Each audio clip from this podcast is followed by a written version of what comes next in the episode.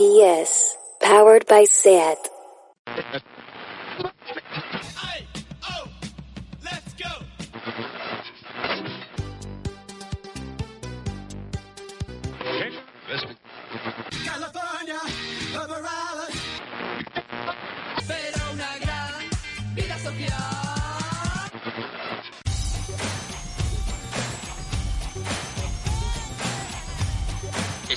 Pasando Radio Show, una tertulia chalada con cuartada musical, hits, infra hits y verborrea loca. You say you want these to be even and you want these to be fair. But you're afraid to get your teeth cut in my pubic hair. If you're lying there expecting me to suck your dick, you're gonna have to give me more than just a token lick. Buenos días, buenas tardes y buenas noches y bienvenidos una semana más. Una semana más, no un mes más. ¿Qué digo un mes más? Digo tre- después de tres Un meses. año más, un ah, año Está más. pasando Radio Show, el programa imposible, improbable, eh, copresentado por Pepa Márquez. Hola. Estás ahí, ¿no? No me Estoy, jodas, estoy. Hemos tardado dos meses en hacerlo y de repente no apareces, ¿te imaginas? Y Borja Prieto. Copresentado, codirigido y co-ideado. Y Co-dirigido. co-ideado. Co- y co-guionizado. No, bueno, guionizado es una asignatura pendiente. Mira, yo te digo una cosa, estoy, estoy escuchando ahora como mm, mm, algunos podcasts, pues ya sabes que estamos enclaustrados como todos ustedes, y veo que todos están guionizados. Creo que igual nos vendría bien un trabajo de Mm. guion. Pero a todo el mundo al que le he dicho esto me ha dicho no, no, no lo Bueno, hagáis, yo he apuntado no, por primera vez. intentéis". No sé si eso es bueno o Por malo. primera vez en, No sé si en bueno muchos años eh, tengo una hoja delante y he apuntado. Fíjate lo que he apuntado. Cosas para comentar. ¿Qué has Dos apuntado? puntos. Bandcamp versus Spotify. Dos. Punk, Plan- Qué Punk. Planet gratis en archive.org que han subido hoy a Ah, archive.org todas las eh, ediciones de Punk Planet. Vale, pero no sigas, Vale. porque este programa consiste en eso, en, en- en- en lanzar nombres, name dropping, La sorpresa. de cualquier cosa. Y ir, ir cambiando de tema constantemente. Luego le buscaremos una temática, un hilo conductor, un denominador común, un poco para, para que, para que tenga un, ponerle un nombre y que sea algo vendible y que la gente diga, bueno, voy a escuchar a estos dos gilipollas que hoy hablan de tal cosa. Pero siempre hablamos un poco de lo mismo. Me parece guay. Bueno, estamos aquí desde Madrid, eh, Pepo en la parte noble, eh, Borja al lado de un parque. Borja, Borja y- en la favela. y- la favela. llevamos, eh, la favela. Estamos, como os decía antes, en la ciudad de Madrid, donde efectivamente no hay nadie al volante. Ya sé que en vuestras comunidades autónomas tampoco, pero Madrid es exagerado. Y efectivamente hace un siglo que no grabamos un radio show y no tenemos ningún motivo. No sé por qué ha pasado esto. Mm, ¿Por qué no hemos grabado eh, un radio show, Pepo? No la sé. verdad. Eh, pero pero de repente hoy que habíamos quedado como para hacerlo digo "Mm, tengo ganas y yo también me he hecho una lista así que tenemos un montón de, de temas de los que hablar Em, ¿por dónde quieres empezar? yo te puedo decir que ha muerto Screech Ya, tío, ayer me acordé, me ayer. No sé ayer me acordé. Digo, ¿con quién me esto? ¿Con quién comento esto? Solo lo puedo comentar Pero, con tío, es que es muy heavy. Screech, no sé si... Es que es muy heavy. Screech es eh, el actor, bueno, el, el que hacía el papel de loser en una serie mítica, que mm, no sé la edad eh, media de la gente que nos escucha. No, la Eh, mayoría sabe, si sabe de qué hablamos. De, de 32 a, a, a infinito, eh, sabréis que es Salvados por la Campana, que era una serie mítica que ponían, no me acuerdo si en Antena 3 eh, a la hora de comer, y que era como la primera serie un poco así de, de, de high school Que, americano, o sea, ¿no? donde había era como rock and roll, como rock and roll high eh, school en losers. serie y un poco eh, como para todos los públicos, ¿no? Y Screech era un personaje como un imbécil, un idiota, un loser auténtico, pero que eh, para eh, yo era el que más simpatía eh, le tenía. Eh, y te, te debo confesar una cosa que me acordé porque yo una vez, esto es verdad, vi a Screech en directo, en directo, pero con una banda de música que tenía Screech. Es- eh, fui a verlo con una amiga. eh, Te estás en confundiendo con el con el teclista de los Vengadores, No, que era no igual. es no, era igual, era igual. No, no, lo fuimos a ver y tenía una banda tipo, ¿te acuerdas de Limp Bizkit?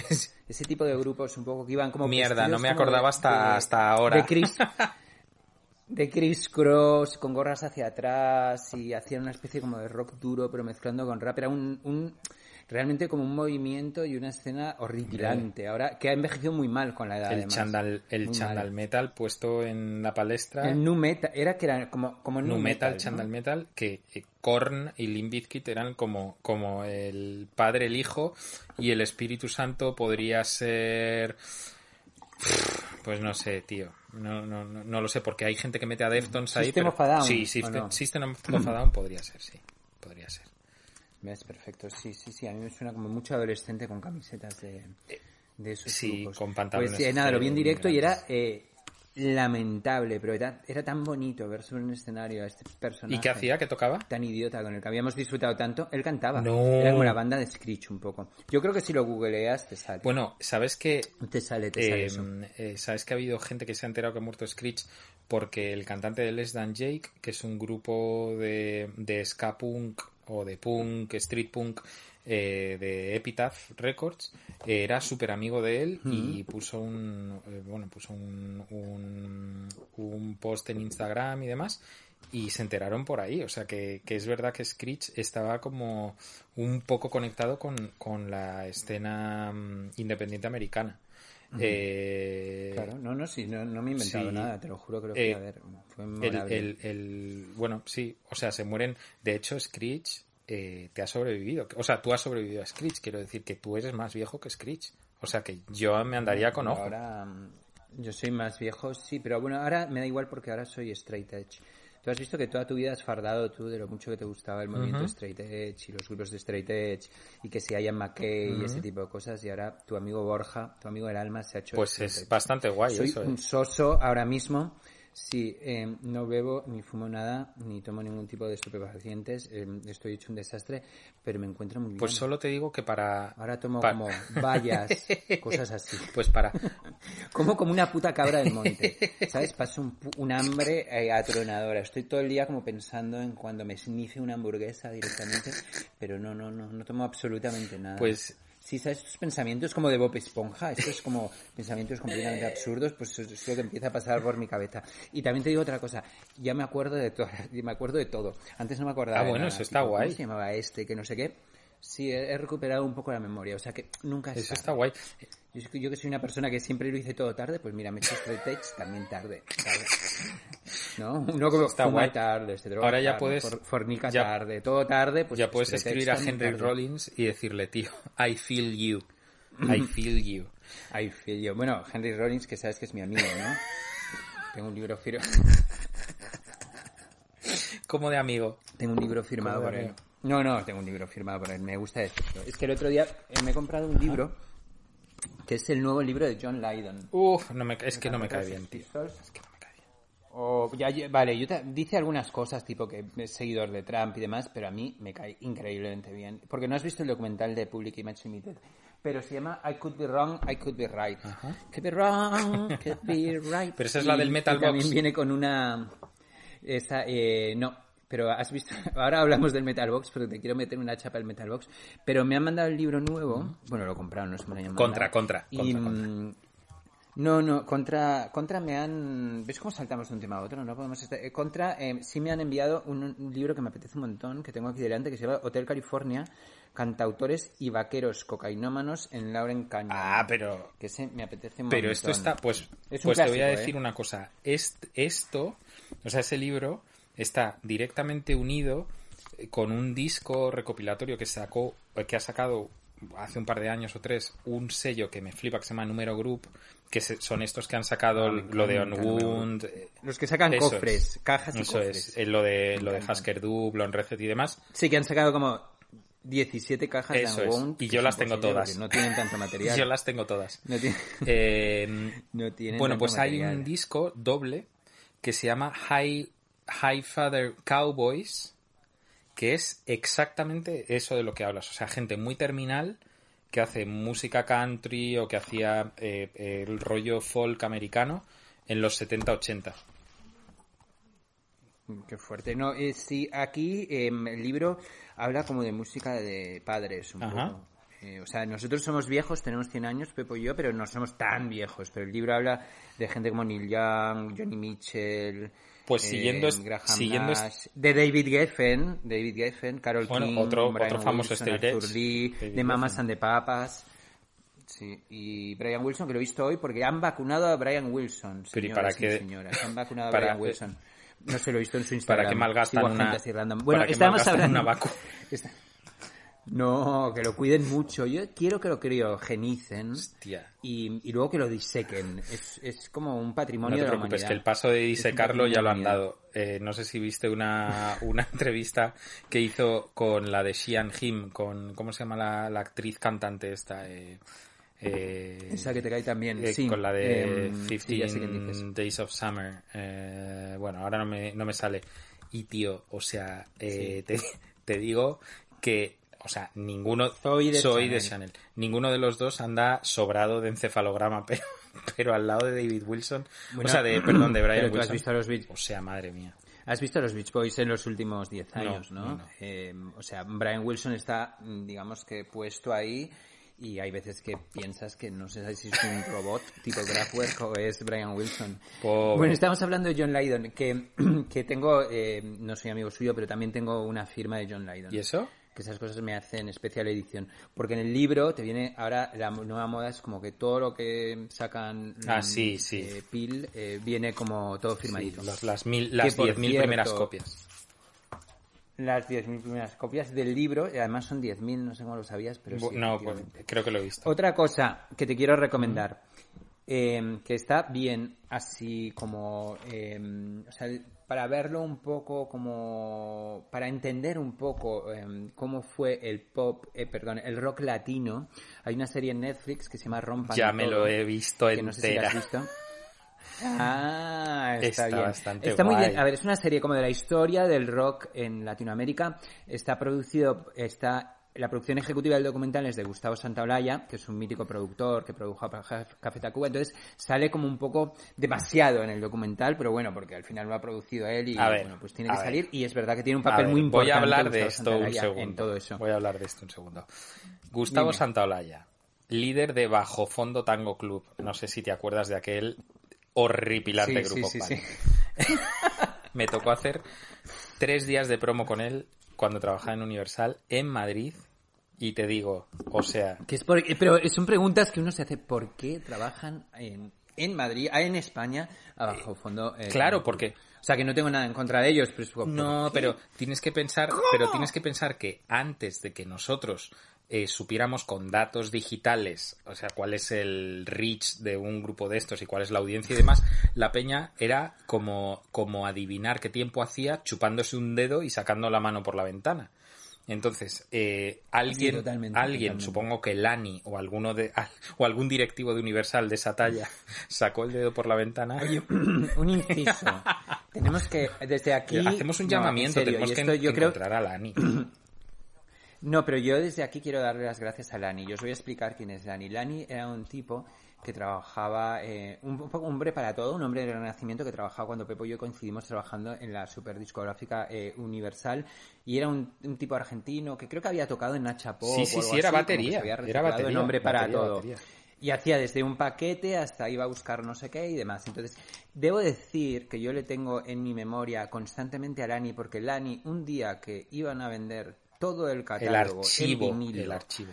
el archivo en vinilo de discos impolutos, de eso, o sea, Beyond Near Mint, o sea, es como directamente Y discos Beyond salen de la Discogs, ¿eh? Y, y Beyond Discogs. y estaban estaban eh, guardados en una en una eh, en una habitación gigantesca acorazada climatizada y demás y nos dijo a Pepo y a mí a Alex Sánchez y, a- y creo que Mm. a alguna persona más nos dijo chicos nos vamos a cepillar esto ¿Quieren ustedes entrar? Tienen 10 minutos y cogen lo que Aquello les fue da heavy, gana. ¿eh? Tenéis que comprender, gente que nos está oyendo, que para mí y para Pepo eso fue como, no sé, como lo más parecido que vamos a estar nunca que nos toque un euro Sí. millón o algo así. Entonces yo recuerdo ese momento como, ahora es que lo recordé el otro día porque como he ordenado ya todos mis discos, pero recuerdo como entrar ahí y empezar a decir, ¿qué hacemos? Pero lo más heavy, Borja, como un acuérdate que lo más heavy de todo es que estaba de la hostia ordenado, tío.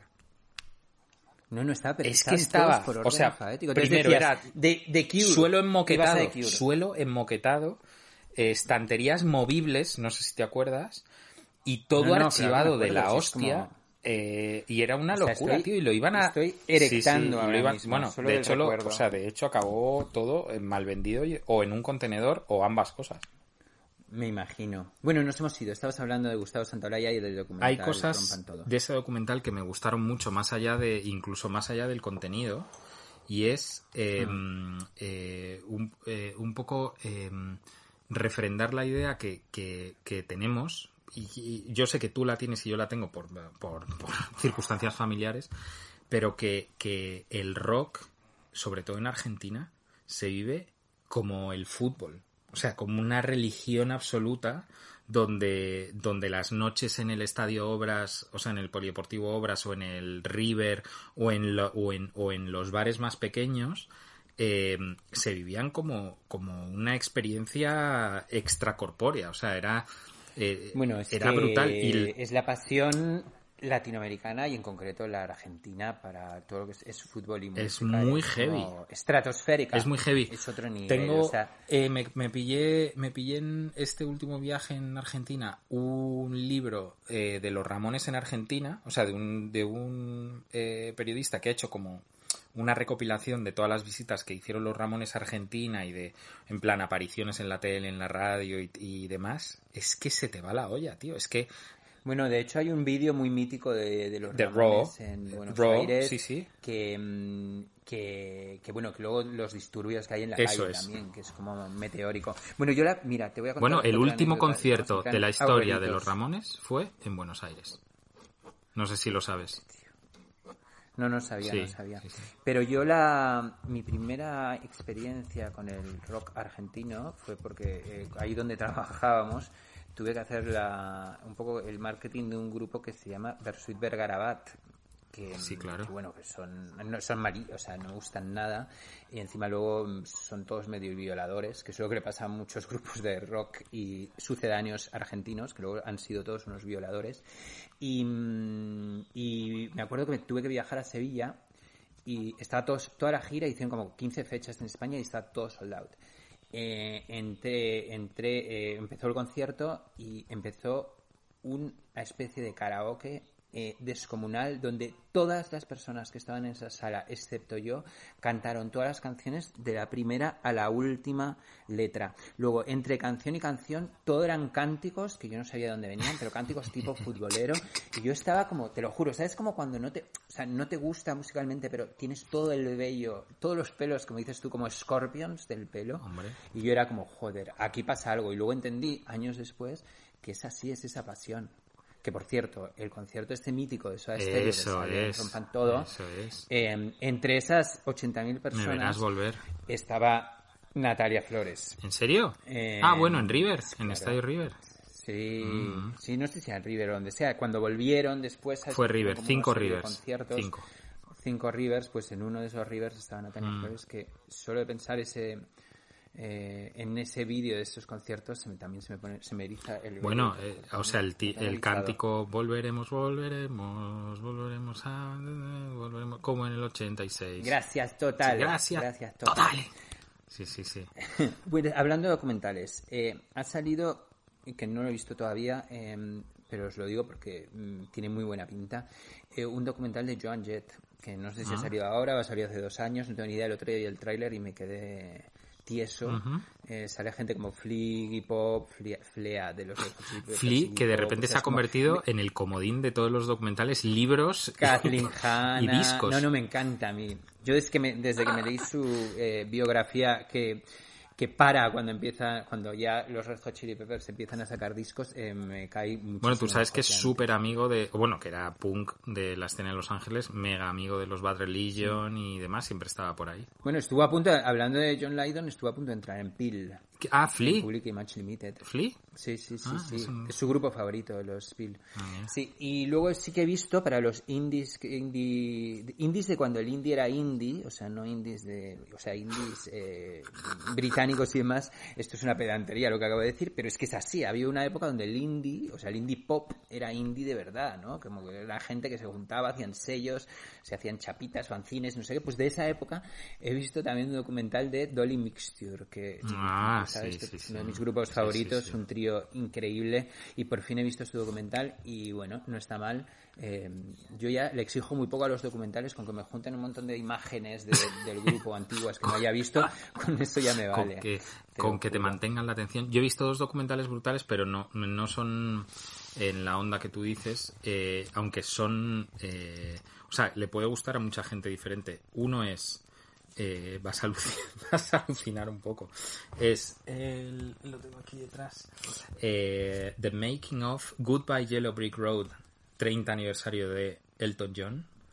Eh. O sea, vaya movida de documental. Eh, o sea, Quiero verlo y quiero ver la peli también. Pues- repente, pues la peli no mola yo creo que tanto. es mi ve- la vejez viruela. pues te digo, la peli no mola tanto, pero el documental, o sea, tío, era una... ¿Y dónde está eso? ¿Me lo puedes decir? Pues tío, eh, te voy a dar Ah, una- un poco bajón. Eh, venía en una edición que tengo, que mangué de Universal, por supuesto, eh, de 30 aniversario del disco y venía el DVD, pero lo he intentado buscar en, en YouTube y no estaba, pero si quieres te lo paso por, por No, WeTransfer. ahí te iba a decir que te voy a dar un tip importante. Eh, mis hijos me han enseñado una web que se llama Just Watch. Entonces tú pones un título y te dicen qué plataforma puedes verlo. ¿Ah, sí? Que es muy útil. Just Watch. Claro, es súper útil. Just Watch. Justwatch.com. Justwatch.com. The o Streaming punto- Guide. punto com, Ah, sí. bueno. Claro, y entonces tú pones la serie que quieres y ya está. Que por cierto, mm, nos hemos hecho de filming en casa, que yo nunca. Bienvenidos. Sí, me encanta. Estoy independiente, como especial Sundance. Hay 4.000 películas de Sundance y demás. Está muy bien. Eh, Bueno, sabes está que son súper... volviendo A mis, eh, a mis orígenes. Es, es, eh, hacen playlist y hacen como apartados y, y recomendaciones y son tan rápidos que de repente eh, eh, hace unos meses tenían un apartado en plan las pelis de las que hablan en deforme semanal, por ejemplo, y tenían como 20. Ah, bueno. Sí, sí, y, y, y están como muy al loro de redes sociales y yo que sé, imagínate que hay una, yo que sé, que hay un, eh, una polémica entre Dani Rovira y no sé qué, en plan, de lo que habla Dani Rovira y, el, y eh, David Broncano, ¿sabes? Ah, mira. Pues nada, esta es nuestra lista de está pasando eh, de filming. Eh, no, te digo, te iba a recomendar, porque he visto que hay, si te va a encantar todo esto, eh, una sección de documentales musicales espectacular. Que sí, que yo creo pero que si yo soy de filming desde hace un tipo par de de años. acuerdo. Ah, bueno, pues tienen, mira, tienen un acuerdo con, tienen un acuerdo con Inedit, sí, Claro. claro. Pues he visto que tienen el de los Monks, sí. el documental de los Monks, este grupo eh, cavernícola de los 60, el documental de Tom C, el, el, el brasileiro. Luego, un documental sobre un grupo increíble que yo tengo su único disco en formato cassette que se llaman Electrodomésticos de Chile, que era un grupo experimental de Chile de los 80, o sea, un documental de un grupo experimental de Chile de los 80. El de Dame Veneno, del grupo Veneno, de Kiko Veneno y los hermanos Amador. El de los Magnetic Fields, o sea, que tienen un montón de cosas. Mira, ¿sabes como- cuál creo creo es la que hay? plataforma donde he entrado y he metido más cosas a quiero ver, quiero ver, quiero ver. Pues quiero ¿sabes cuál. Luego no veré nada, pero... ¿Cuál creo que siguen teniendo ahí? Eh, se llama A Band Called Death y es eh, un documental que asegura que la primera banda de punk del mundo es de, 19 Ah, sí. de 1968-69 de Detroit de tres hermanos negros. Y es Ah, sí, la sí, sí. polla ese documental. Lo tienes que ver. Pero debo, debo decir, ya sé, me acuerdo de cuando salió, pero mm, debo decirte que el primer grupo de punk de la historia... em, Los Psychos, dímelo, dímelo. Eh, sí, exacto. Vale, que te den por Son de culo, Perú. hombre.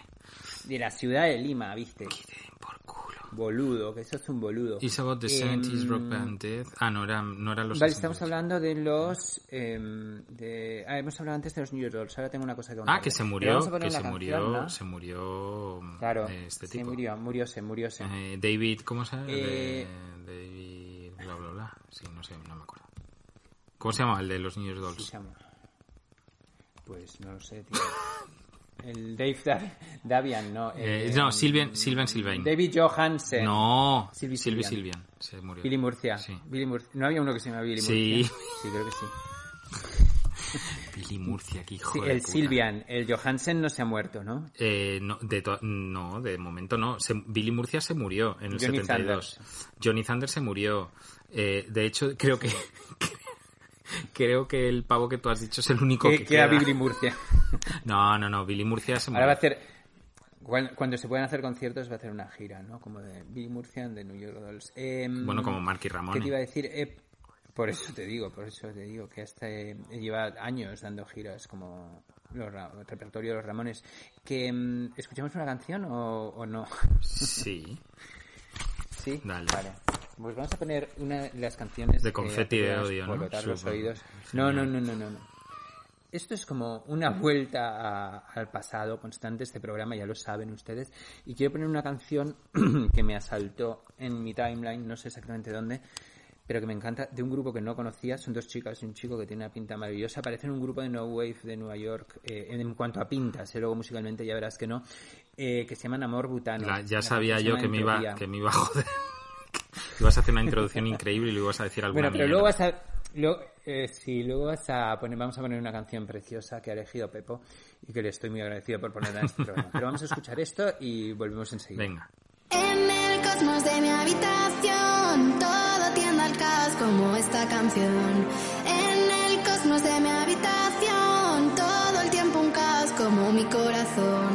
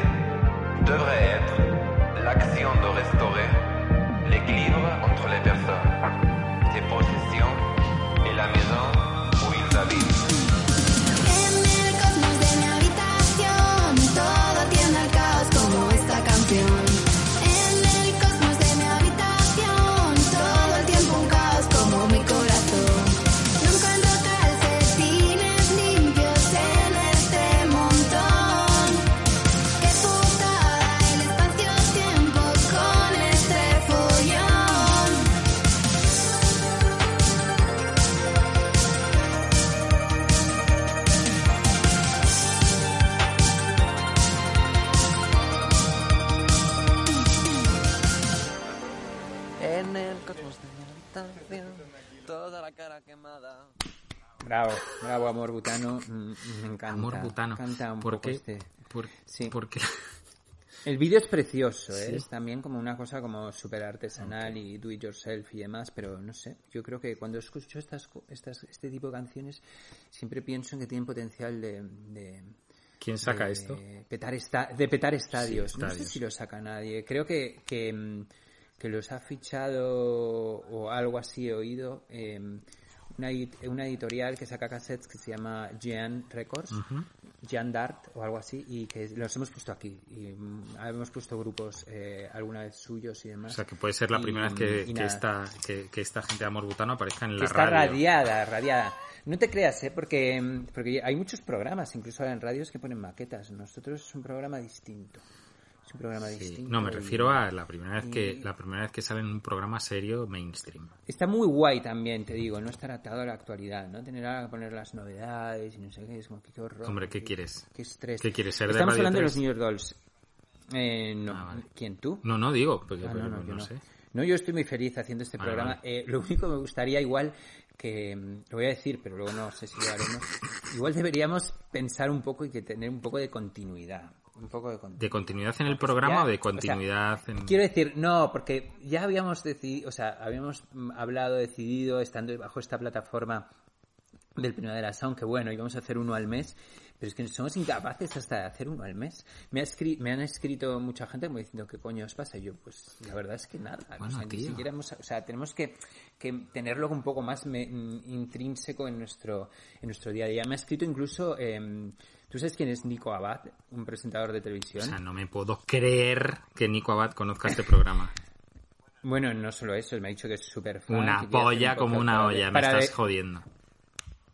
Pero te lo prometo, ahora te enseño los pantallazos del, Pero no de y- Twitter y de Instagram. Por- y bueno, yo a él lo conozco hace mucho porque él era el presentador de un programa de televisión donde yo eh, yo participaba, que se llamaba Soy el que más sabe de televisión del mundo. ¿Tú te acuerdas de aquel Pues, programa? hombre, me acuerdo bastante. ¿Te acuerdas que había unos telespectadores que hablaban de tele y uno No, era que yo? eran- entonces sí, que sí, lo sí. conozco desde entonces. Hostia, no, lo que no me acordaba, y- lo que no me acordaba es que era él.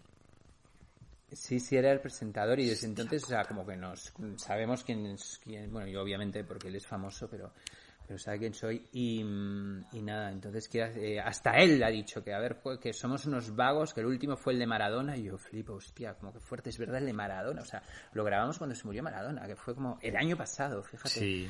Em, Hostia puta. Bueno, pues aunque solo sea, aunque solo sea para satisfacer a Nico Abad, yo me comprometo a, a cada tres semanas grabar un puto programa de estos. No, lo que pasa es que hemos Vale, estado, a ver, hemos estado liados. Em, Yo estaba en Argentina, tú has estado liado. Eh, eh, hemos estado bajo la nieve.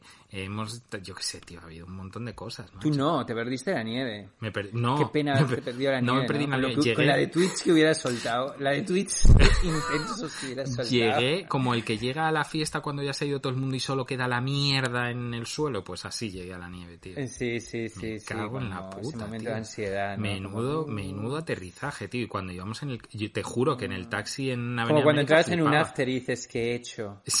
Sí, bueno, ¿Por qué hemos venido aquí? ¿sabes? bueno, yo, Como, yo en realidad esa pregunta me lo me hacía, tomado. en, la- en realidad esa pregunta me lo hacía cuando salía del after, en plan, joder, ¿por qué he venido aquí? O sea, que me ha traído hasta aquí.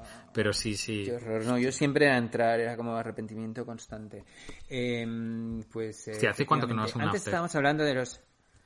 Mm, pues, es que no, ya ni me acuerdo, tío. No sé. Mm. Que, eh, no me- o sea, dices un after en una casa, una, ni siquiera, No, o sea, un ni after, en una after. casa, ni en un local, ni Bueno, nada, en no sé, en años. un local yo creo que yo no sé si he ido un par de veces. En una casa yo, he ido alguna vez y Afortunadamente, años, Sí. sí. Hombre, claro que ha sido alguna vez, faltaría Hombre, más, pero digo, claro. tú has- la- tu pregunta no era esa. Tu pregunta era hace cuánto. No lo sé, hace mil, hace Bueno, años. de hecho, en el, de los Hace últimos siglos. after estuve con gente que ahora mismo tiene mucho poder en España. Eh, ¿Tipo? Bueno, poder mediático. No lo dices. Poder mediático. En- También tocaba en tu una grupo. muy buena de After. Yo tengo... un saludo desde aquí para Nacho. Em, escolar. Em, yo tengo una anécdota muy buena de un After. Bueno, no sé si es muy buena, es curiosa. Pero, mm, no, yo, en un Primavera Sound de hace... mm, Bueno, voy a decir que es uno de mis hermanos. No voy a decir quién. Pero, no, fue buenísimo. Pero...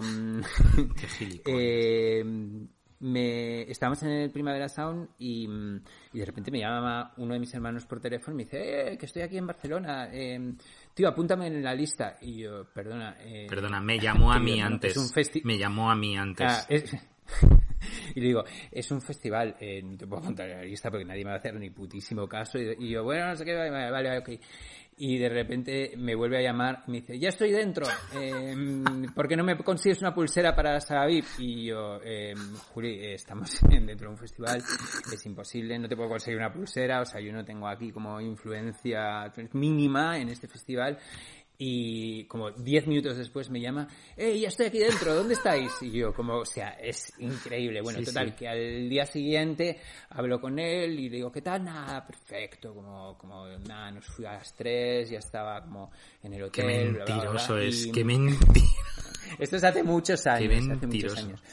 Eh, y como, no sé, como una semana después me encuentro a una persona por la calle muy, muy maja, Gerardo Cartón, que hace un montón que no lo veo Sí. también, hablando de, mm, de afters, eh, y, y, y me dice, joder, tío, en el Primavera Sound, tío, cómo lo pasamos con tu hermano en un after, con Royce Murphy, con no sé quién, no sé si estaban, tipo, o sea, con un montón de gente, chic, name chic, dropping, que no me enteré, en la, en suite no sé del qué. hotel no sé qué, no sé cuántos, y yo, joder, y mi hermano que calladito lo tenía también. Sí, sí. O sea que no solo se había entrado en el Primavera Sound, no solo había conseguido acceder a la zona VIP, sino que luego encima el muy eh, eh, genio se había pegado Mira. un after de cojones eh, con Royce Murphy. A mí me solo, llamó o tu sea, hermano en ese eh, Primavera a sus Sound, pies, a sus en ese pies. Primavera Sound, que probablemente fuera 2012 o 2011, uno de estos dos años, y, y me dice, Pepo, eh, tengo un problema pequeño. Y yo,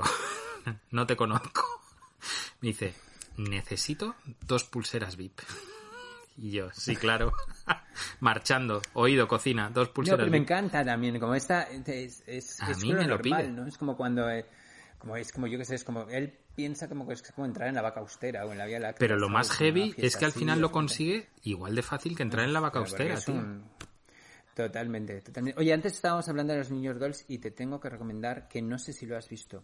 ¿Tú has visto una serie en Netflix que se llama... Es una serie documental que se llama Supongamos que Nueva York es una ciudad. Hombre, claro. La de sobre, Scorsese, la de eh, Frances. La escritora, escritora de Fran Sí, sí. Sí, sí. sí, sí. Escritora, eh, o sea, por favor, gente que nos escucháis, si todavía queda alguien que nos escucha, eh, terminad este podcast lo primero y luego id corriendo a eh, enchufaros por vena directamente a esta maravilla documental que hace Martin Scorsese en honor a una de sus mejores amigas, que es la periodista, escritora norteamericana en meteórica, sarcástica e imperial, Fran Lebowitz. Eh, es una maravilla, porque ella es una maravilla. O sea, yo la, la había seguido la pista, la conocía y demás, pero bueno, tipo mm, tampoco a lo bestia, pero desde aquí ya me he hecho como fanática. Tengo delante mío sus dos libros que me estoy leyendo porque, ¿sabes que sacó? Esta tía es una periodista que sacó dos libros, eh, vendió mucho, se hizo muy mediática y desde entonces no ha vuelto a sacar nada. Estamos hablando del año 80-81, más o menos, y eh, es tan, es una ametralladora verbal tan magnética que lleva viviendo de ir a, late night shows, de dar conferencias y demás desde entonces. Porque realmente el impacto de cuando la escuchas hablar es, o sea, es algo así, es como si una especie como de mezcla entre Marc Giro y, y tu personaje favorito del universo. No, es, es una especie entre Margiro Fernando Porres sin droga y en mujer. Sí, es, mira, perfecto, buena, buena definición. Eh, además una tipa como muy buen, muy bien conectada, digamos que en el mundo mm, artístico de la ciudad de Nueva York. El, el documental son varios episodios que dirige Martin Scorsese, que Martin Scorsese está todo el rato descojonándose de la risa, que es un poco el mismo efecto que tiene el espectador. Y bueno, aparte de que cuenta un montón de cosas alucinantes, de que si trabajaba para Warhol, que, que Warhol era insoportable y que no la soportaba ella. Bueno, todo el mundo lo dice. ¿eh? colega. Todo el mundo lo dice, Warhol. Era súper, sí, era súper colega de, bueno, habla mucho de jazz, que ha cenado con Duke Ellington, que es súper, era súper amiga de Charles Mingus y también era muy amiga de los New York Dolls. Por eso me he acordado y he dicho, tenemos que recomendar esta, Sí, sí. esta maravilla. Sí, sí. eh, la- o sea, yo, yo vi, el- vamos, en cuanto salió y demás, lo, lo vimos Vicky y yo y la verdad es que, o sea, Vicky no la conocía, yo sí la conocía, no la conocía en profundidad, ¿eh? de reconocer que, que, bueno, la conozco como se conocen a veces las cosas un poco de, refilón, pero hostia, Es que está muy guay. Y son, además, tío, de repente, hostia, agradezco mucho que, que haya series, tío, de capítulos de 25, 30 minutos, ¿sabes? Donde no te estiren el chicle y donde todo lo que aparezca sea eh, calidad imperial. O sea, de que Sí. digas, tío, o sea, todo lo que he visto me flipa. Y este es una de Sí, hay una serie de personajes yankees, eh, así muy mediáticos, que obviamente, yo no sé si te acuerdas de Joan Rivers, eh, que era una tipa también, que tenía una lengua viperina increíble, una presentadora como que hacía cosas del corazón. sí, esta eh, que de los tenía 80. un programa... Sí, bueno, era de los 60, American pero luego ha ido Comedian. como... Sí, sí, sí, mega ultra operada, sí, Que lo estoy tenía- metiendo ahora. Sí, tenía un programa con, bueno, que cola- colaboraba la hija de los Osbo- Osborne, eh, de Ozzy Osbourne, Ujú. en el programa. Eh, tenía esa sección maravillosa que se llama Fashion Police, donde ponía a caldo a todas las que iban a estrenos y demás. Y luego también me recordó un poco también Fran Lebowitz a, un poquito, ¿eh? Eh, Físicamente, que esto me lo dijo Natalia, me dice, ¿cómo se, se parece un montón a ese locutor de radio que tanto eh, te gusta? Stern. Howard Stern. que es- físicamente es como así medio es- medio piojillo. Es una mezcla entre ay, como la actriz de Cheers, espera, Cheers, Ah, sí, sí, sí, sí, sí, sí, sí. También. ¿te acuerdas, no? La actriz está de pelo rizado, ¿cómo se llama la pava? esta? Bueno, es inhumano. O sea, es una cosa como que... Pero lo que mola de ella- enamoras de alguien así y entiendes también un poco eh, todo, pues el, el magnetismo y, y- y- y lo mucho, ¿no? Que todas estas estrellas un poco de Nueva York y gente de la cultura y demás, como que la quiere tener cerca porque la verdad es que debe ser como eh, maravilloso tener una persona así. Eso es. Lo, lo que mola de ella, en realidad, es, es lo. un poco lo cretina que es. eh, hablando de. Sí, no, es una cretina. Sí, sí. es- A mí. No tiene, no tiene filtro de ningún tipo. Bueno, porque no le debe nada a nadie, que eso, es eso- la hostia, tío. No, claro, es una, es, es una maravilla. eh, vive de ella misma eh, y efectivamente eh, no le debe nada a nadie. Y, y eso es algo también muy de agradecer, sobre todo en tal y como están un poco ahora mismo eh, los medios, ¿no? Mm. Eh, yo, por ejemplo, que soy eh, fanático del Real Madrid, ahora estoy eh, harto, estoy profundamente eh, cabreado. No, pero es verdad, o sea, porque es, eh, tú, tú sabes cuando uno, esta pasión argentina, ¿no? Yo la tengo, aunque no lo parezca, pues la gente me dice, mm, ay, no, no tienes pinta de que te guste el fútbol. Y yo, bueno, mm, pues sí, soy fanático, soy medio hooligan. Y, mm, y me pasa un poco, ahora mismo el Madrid está pasando por una situación lamentable, pero penosa, o sea, damos pena, vergüenza ajena, o sea, mataría a todos los jugadores, al entrenador y demás. Y sin embargo hay como un hermetismo en la prensa para no hablar mal ni del puto presidente, ni del puto entrenador, eh, para inventarse cosas que ahora sabes que esto del contrato de Messi eh, dicen que lo ha filtrado Florentino eh, Pérez y demás para distraer lo mal que está su club y demás.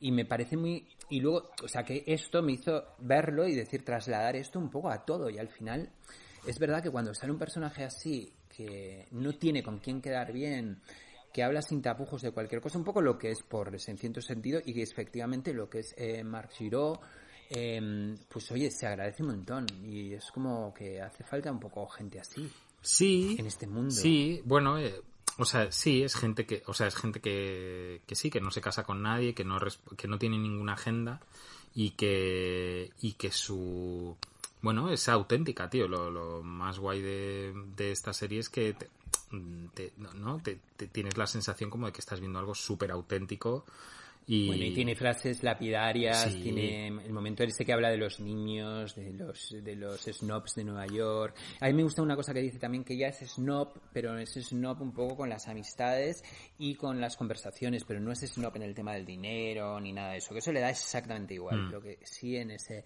en ese sentido. Mm. No es que me sienta identificado, pero es algo como que, que- que yo a veces también pienso. Y, mm, y luego me gusta mucho cuando habla de los niños, me gusta también mucho como, de, como habla de, de toda, como, cómo nos explica toda la crispación ¿no? que sacude a, a esa ciudad mágica que es Nueva York. Me encanta aquello que dice de que el Dalai Lama necesitaría solo un viaje en metro para convertirse en un lunático furioso. Eh, es muy graciosa, de verdad. Eh, miradla, es como uno de los grandes eh, redescubrimientos, porque no es que, o sea, que sabíamos de su existencia. Y yo corrí, de hecho, mi madre me mandó uno de los dos libros. Eh, y el otro lo he encontrado porque en Amazon están los libros a 600 pavos, Hostia que lo sepas. Eh, ah, y, pero eh, hay una editorial de los 80, Tusquets Editores, que, una editorial catalana que editó los dos libros aquí. Y yo creo que en toda colección, eh, yo encontré uno de ellos hace nada por 10 pavos. O sea que te lo digo, te lo súper recomiendo. eh, porque ya me estoy leyendo Vida A ver, Metropolitana, que es espera. un poco en lo mismo que trata en la serie. Y es.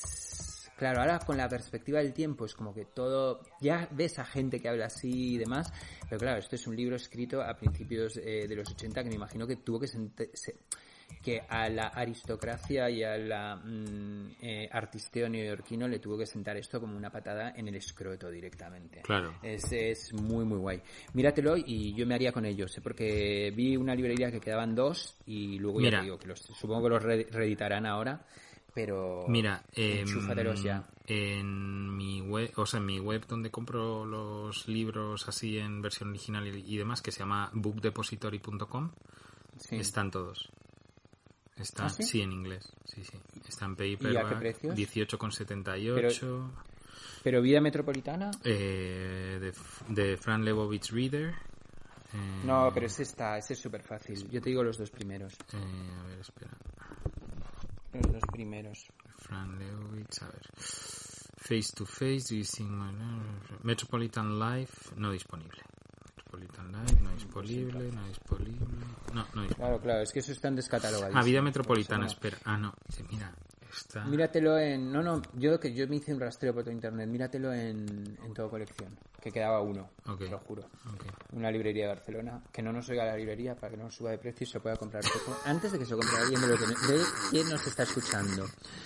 Eh, vamos a poner otra canción Dale. y vamos a recuperar una sección que se llama el Tristómetro. Y es una Uh. sección dedicada, Uh. es una sección que se pensó eh, teniendo la figura de Pepo en mente y está dedicada a toda esa gente que pone eh, norias en sus portadas, parques de atracciones abandonados eh, y, y paisajes Camas deshechas. en general. Camas deshechas. Camas deshechas, camas deshechas. Espera, espera, espera.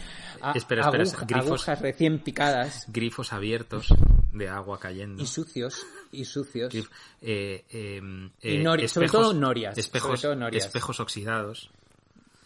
Eh, sí, se llama el tristómetro y Eh, tú no te acuerdas de esto, Y- Borja, porque y- no te acuerdas de esto porque era cuando fumabas porros, pero creamos una cuenta de Twitter del tristómetro en serio, no Sí. me acordaba de esto. ¿ves? y he recuperado la contraseña.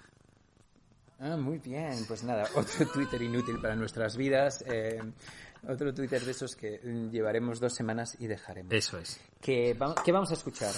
Pues vamos a escuchar una, bueno, eh, Tindersticks, que es eh, el grupo que he elegido eh, para mi vida adulta, o sea, el grupo que me va a acompañar eh, hasta el lecho de muerte, eh, por Con el que te voy a extorsionar. O sea, te- claro, yo te puedo. Me puedes extorsionar, hacer ahí sí, deals, sí, sí. ¿no? Yo tengo mucho. Tengo todas las primeras ediciones de los Tinder. Bueno, yo tengo cosas guays. El primer single, Eso todo, no lo tengo todo, yo. ¿ves? Pero bueno, es uno de los grupos que más veces he visto en directo, que en realidad me ha acompañado, tengo discos firmados por ellos y demás. Pero en esta última época de mi vida, que coincide con una etapa como de plenitud, eh, he encontrado un nuevo significado en su música. Eh, y me acompaña, me acompaña. Muy Tindersticks. bien, me gusta esto. me gusta. Entonces, la cosa es que eh, en este 2000, bueno, el pasado 2020 iban a hacer gira mundial, solo pudieron hasta febrero por, mm, por los motivos que todo el mundo sabe, eh, y no les puede ver, y han aprovechado para grabar un nuevo disco, a pesar de que eh, habían sacado uno en 2020. Entonces, este nuevo disco se llama Distractions, y el prim- la primera canción que soltaron en su Bandcamp y en, y en YouTube es una versión de TV Personalities, pero eh, Wow. pasada un poquito por la trituradora Tindersticks. Y la canción es Man, eh, perdón, perdón, perdón, no es Man. Alone. Es, es, eh, eh, te- te- te- eh, no, eh, ah, you'll, buenas, you'll have, you'll have to scream louder de TV Personalities, que yo no sé qué fue de, qué fue del cantante de, de TV Personalities, sigue, Pues está malito, sigue en muy coma. malito. Sigue, sigue con constantes vitales, pero sí sigue, está en hospital y está en coma, según las últimas novedades. Luego, te, mira, me he comprado justo ahora un, Hay un escritor francés, bueno, no sé si es escritor, es un sinester. ¿Sabes lo que es un sinester? Sí, claro. Un tío. Lo que eres tú. Que, que, eh, sí, que sí yo. Eh, no, una persona como que ha estado en varias escenas y luego, pues, eh, como que las ha vivido intensamente y ha sido tangencialmente parte de ellas. Y es un tío que había escrito un libro de Felt, que, bueno, en otro programa hablaremos de Felt, uno de los mejores grupos de la historia. Y me he comprado un libro que es de estos libros como que los pides en una web y te los imprimen y te los mandan, o sea que no hay edición realmente, que se llama Hostia, como- Diary of a Young, of a Young Fan. Como, como Y aquella empresa diario- que tenías tú de impresión de camisetas. Lo mismo. JC, es, el tío se llama JC Brouchard y es un fan francés que a principios de los 80 eh, él se empezó a engorilar con, el, con los sellos, estos tipo eh, Creation, Wham y demás, y se- era súper fan de los TV Personalities y se ha escrito un libro que se llama eh, El diario de un joven fan y es como de cómo se los conciertos que organizaba en Francia de los TV Personalities, las conversaciones con Dan Tris y demás. Es un libro muy pequeñito, pero muy recomendable para los freaks que, pajeros, que ahora hablaremos de pajeros y pajeras, em, que le gusten los TV Personalities. Vamos a escuchar este hit que me apetece un montón. Venga, dale.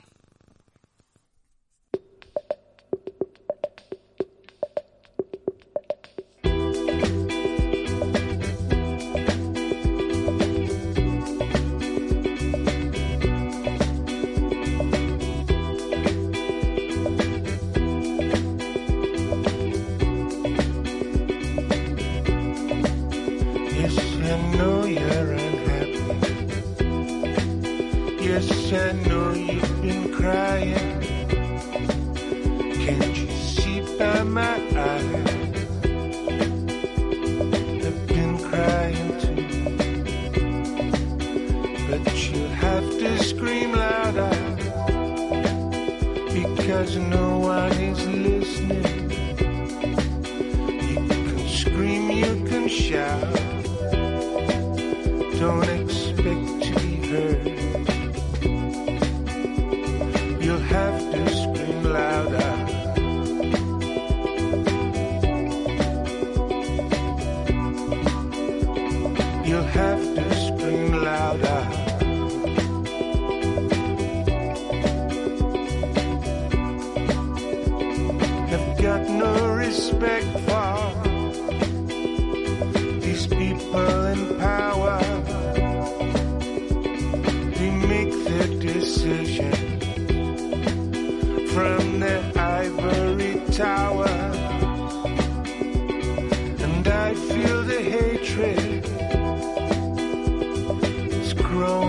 Inside.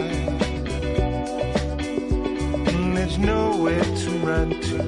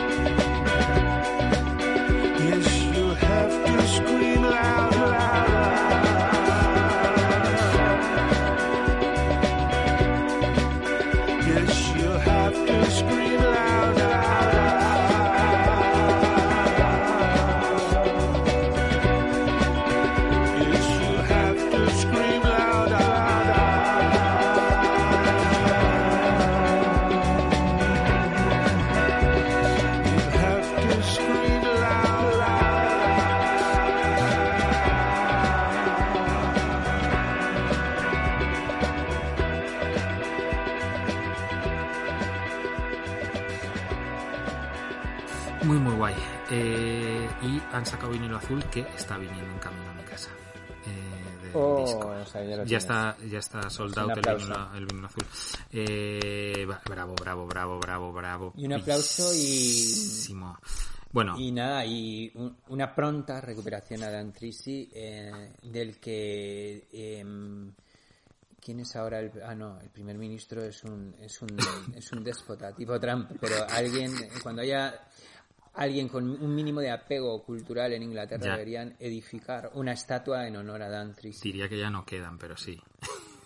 Bueno, Sí. esperemos, yo confío, confío, Eh, nunca pierdan la confianza. eh, decir, Eh, maravilloso. decir que eh, este disco de, de bueno, que a ver, eh, Stuart Staples, el, cantante líder de Tindersticks desde hace casi una década vive en Francia, eh, vive en, una casa en el campo con su estudio y demás y ha aprovechado la pandemia un poco para haz- eh, bueno, para grabar este disco, para traerse a los Tindersticks allí y demás, y para como estar relajados y viendo a ver qué pasaba.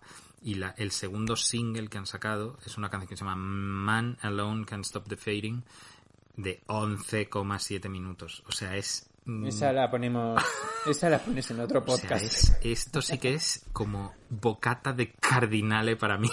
O sea, cuanto más largo y más... ¿Qué pasa con Francia? Porque todos se van. ¿Sabes que he tenido una historia rarísima por Discogs? Em, ¿Qué ha pasado? Que em, he comprado. No, no, no es rarísima, es preciosa en el fondo. Eh, compré un single el, eh, de Half Japanese y a un tipo que estaba en Francia y mm, empezó a escribir no sé qué y de repente mm, veo que su mail es como el nombre de el cantante y compositor de uno de mis grupos favoritos de la infancia, incluso de ahora, que se llaman Comet Gain. Y, ¿Y es el pavo de Comet Gain? Me Y, y era el, el pavo de Comet Gain. Y yo como, eh, o sea, en plan fan loco, como si mm, estuviera escribiendo con Justin Bieber, ¿sabes? Como, em, perdona, tú eres em, eh, este de los Comet Gain, no sé qué, y estuvimos hablando, le pregunté por un single inencontrable que hay, me dice que no existe, que no, no me estrese que no existe, que solo existe un test pressing y que lo tienen, me dijo las dos personas que lo tienen, y nada, me pareció curioso, ¿sabes? Como mm, Discogs, la de cosas que, que uno que uno descubre en Discogs Qué maravilla. que mm, sí, vamos a vamos a entrar ya al final y Bueno, vamos a hacer nuestra vamos a ir terminando. una sección que Pepo sí porque llevamos 300 horas eh, que se llama el rincón del pajero y de la pajera o el rincón del pajere del pajere para utilizar eh, el rincón del pajere es bastante bueno para utilizar eh, lenguaje inclusivo Bueno, eh, o, por, este- o por seguir con nuestra tradición, el pajómetro. El pajómetro. el pajómetro. Pero bueno, el pajómetro está pensada para que contemos cosas nuestras realmente. O sea, y de, de nuestras mierdas y demás. De pajers. Eh, ¿Tú quieres contar algo? Bueno, yo podría. Tengo esta vida paralela. Bueno, sí, lo de, lo de, lo de Punk Planet, pero es, o sea, eso sí que es bastante pajer. Ah, eso es buenísimo. Sí. Eso es pajer. Sí, Venga, sí. cuenta. No, pues que, Ah, que va- y lo está, está todo archivado. que está todo, bueno, que lo han puesto hoy en, en archive.org. Está todas las, o sea, todas las, bueno, eh, eh, Punk Planet era un fanzine de, de Chicago, donde, bueno, que para mí Buenísimo. marcó mi, un poco mi, mis años formativos y demás, y, y sí, hardcoreta político y demás, y desapareció en 2007 creo que fue, y de pronto hoy ha aparecido todos los números en PDF gratis en archive.org con el beneplácito de, de Dan Sinker, que era el editor, vamos, el, el- el jefe de y el que inventó el Punk Planet. Pues molaría eso que lo hicieran con más fanzines, ¿eh? Pues está con Heart Attack, que son los de Bullition Records, que ya sí que es un rollo sí. ya mega, mega político hardcore y demás, y Punk Planet. Y supongo que lo empezarán a hacer con... Te digo una cosa, me ha sorprendido mucho que Punk Planet, que, que de repente el perfil de Punk Planet no ha dejado de crecer en estos últimos años, no lo hayan sacado como, como eh, paper read, ¿sabes? De, en plan rollo de, bueno, pues te haces una cuenta por suscripción y te lees tal. No, a mí me parece genial. Pero sí, sí, sí, sí, que la hostia. regalen todo. Sí, sí, sí. O que pongan un PayPal así para que la gente pague lo que le dé la gana. Sí, sí. Eh, pues nada, muy bien. Pan Planet para todos ustedes y ya la sobredosis que llevamos ya de tantas referencias. Por Yo estoy encerrado, estoy todo el día consumiendo Justo aquí tengo a Balearic, Historia Oral de la Cultura del Club en Ibiza, que también ha sacado Contradicciones. Eh, este programa no está sponsorizado por Contradicciones, eh, Ediciones Contra, eh, que vi una foto de Sid Aunque Barrett. podría. Sid Barrett en el 68 en Ibiza y dije, me tengo que leer esta bomba. Y está recibiendo muy buenas críticas. De hecho, en el Pitchfork creo que lo han puesto como uno de los libros del año, que es como brutal. Brutal, brutal. Y luego te iba a decir que tus amigos de la Felguera, mira, es esto de aquí, nos estamos viendo, estamos grabando, eh, van a reeditar este libro que se llama Awop Babluba Alo Bambum, algo así. Bueno, es imposible. Es la historia de la música pop por Nick Cohn. Tú lo controlas a Nick Cohn, ¿no? Eh, o sea, es el periodista No, que, no, no. que, que más me gusta del universo y son todas sus historias de cuando va a entrevistar a Phil Spector, eh, artículos de Sonny and Cher y esto con un sentido del humor que te va a O sea, es, esto es lo que reeditan. O sea, píllatelo ya. En cuanto lo saquen, píllatelo. Porque es una barbaridad. Y ya está. Eh, ah, y Ajá. yo tengo que decir una cosa. Puedo decir algo de autopromo, ¿no? Pues ya tenemos un programa. Pero, ¿sabes que hemos escrito otro libro? Natalia y yo. Sí, de Madonna. Hemos escrito una biografía de Madonna que creo que te va a gustar porque es muy musical. Eh, es una biografía, no es una biografía, es una biografía ligera, ilustrada por una ilustradora que nos flipa que se llama Isa Muguruza y hablamos de, de Madonna como fenómeno cultural. Y la verdad es que mola mucho porque nos metimos hasta la médula, llevamos un año metidos en el mundo madonil y, y la verdad es que alucinas con la tipa, tío. O sea, aparte de que viene del más absoluto de la nada y luego del underground y hablamos mucho de sus comienzos y de los locales donde los locales de ensayo donde dormía y luego cómo ha sabido cómo controlar ella su carrera y cómo nutrirse de talento joven y eh, durante todos su, sus 40 años, que se dice pronto, 40 años sobreviviendo a tendencias. A tendencias, a artistas, a- a- al machismo intrínseco en, en la, en la industria musical. Así que nada, esto sale el 18 de Y febrero. creó un, en Penguin. creó un sello increíble que se llama, Sí, que se llama Bueno, que sacó a los Bad Brains. Bad Ajá. Brains. Aparte de Nickelback. Bueno, y Y- Morissette Y Deftones. y los Deftones. Alanis Morissette, que en su Ujú. disco, que era su tercer disco, eh, vendió tipo 20 millones de copias. Alanis. Que iba a venir a tocar también Alanis, ¿no? No era dicho su de ir a primer a disco. El Alanis. Jagged Little Pill era su... Era, El tercero, he dicho. sí, em, En Maverick, el tercero sacó. no, no, no, no. No, no, no. Que sí, que sí. Que no, que no. Jack Little Pill. Que no, hostia. Borja. Que no me jodas. A ver, Alanis. Morissette. Has tenido una gamba Eh, hoy, ¿eh? Estoy entrando en Discogs. Que no. Que no, no he tenido... Ah, bueno, he tenido una gama de, de Calamaro. Pero espera. Con lágrimas en el ojete. Em, bueno, pues eso, sí, tenía Alanis Ah, y Navis de toda la razón. Es el tercer, Tercer- disco. ¿Qué te crees? disco. Sí, me he tenido que estudiar la historia de Madonna de arriba abajo. Que, bueno, pues eso saben y ya nos vamos porque llevamos como una hora y pico. Em, ha sido un auténtico placer. Me gusta más así como... Ahora estamos... Se me han acabado las pilas de grabadora y estamos grabando por Hangout y estoy viendo a Pepo. Es más divertido hacerlo así. ¿Por qué no lo hacemos así normalmente? Sí. Te puedo enseñar mi casa, ya que no has No venido, sé. te puedo enseñar mi casa. Te puedo enseñar todos los discos. Vale, hazme- tour. tour. Bueno, yo he visto tu casa en, en cimientos. en Pero cimientos. fuera de, fuera de micro, ¿eh? Fuera de micro. Que, mm, bueno, ha sido Sí, un placer. Nos vemos.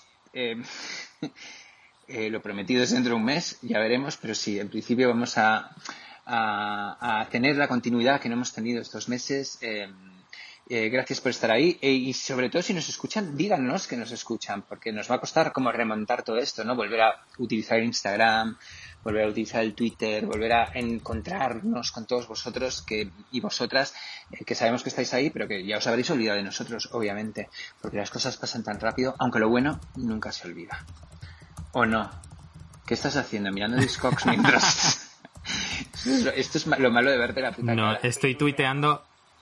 Te he hecho, te he hecho, un, te he hecho una foto y he eres. tuiteado y ¿Por qué he vas etiquetado de a Radio hoy? Primavera Sound. ¿Por qué vas disfrazado del Hitler de Sparks? ¿Eh?